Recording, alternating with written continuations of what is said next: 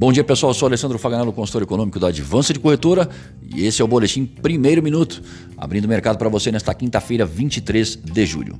Dow Jones Futuro operando em alta de 0,33%, Europa Frankfurt alta de 0,45% e na Ásia o índice CSI 300 da China encerrou em leve baixa de 0,04%.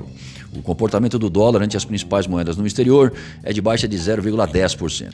No Brasil, o IPCS tem leve recuo na terceira semana de julho, variando 0,53%, 0,03% abaixo da última medição. No agronegócio, a soja deve ser o principal produto de exportação brasileira em 2020. E sobre a reforma tributária, o senador Roberto Rocha, presidente da comissão mista, disse que ouvirá Paulo Guedes em 4 de agosto. Nos Estados Unidos, saem os pedidos semanais de auxílio-desemprego às 9h30 como destaque da agenda. E na zona do euro, preliminar da confiança do consumidor em julho será observada às 11 horas. Com a temporada de balanços em aberto, ganhos corporativos acima do esperado têm surpreendido. Perspectivas de mais estímulos têm contribuído na performance dos ativos de risco e nas expectativas de que os índices inflacionários subam. As políticas monetária e fiscal têm sido importantes e acabam por minimizar o aumento nas tensões sino-americanas, enquanto as esperanças por uma vacina eficaz contra o coronavírus vão sendo fortalecidas por testes promissores. Aguardando pelos pedidos semanais de auxílio-desemprego nos Estados Unidos às 9h30, a inclinação para a abertura do dólar no início dos negócios é de baixa até o momento. Já graficamente, Guaciro Filho, nosso consultor técnico, faz as seguintes observações.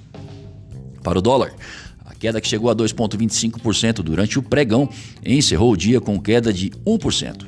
Somando os últimos três dias úteis, a desvalorização do dólar frente ao real brasileiro já chega a 4,97%, sendo cotado a 5,1166. A moeda trabalha com dois pontos de suporte piso, caso a realização continue nessa sessão, 5,04 e R$ 5,00, respectivamente. Já para o euro, o euro fecha abaixo do suporte piso de 5,93 e fica a 3% de uma reversão para a tendência de baixa. Caso a moeda alcance a taxa de 5,7130, entrará novamente em tendência de baixa como movimento principal. A queda nessa quarta foi de 0,69. Desejamos bons negócios e fiquem atentos ao boletim segunda hora até às 14 horas.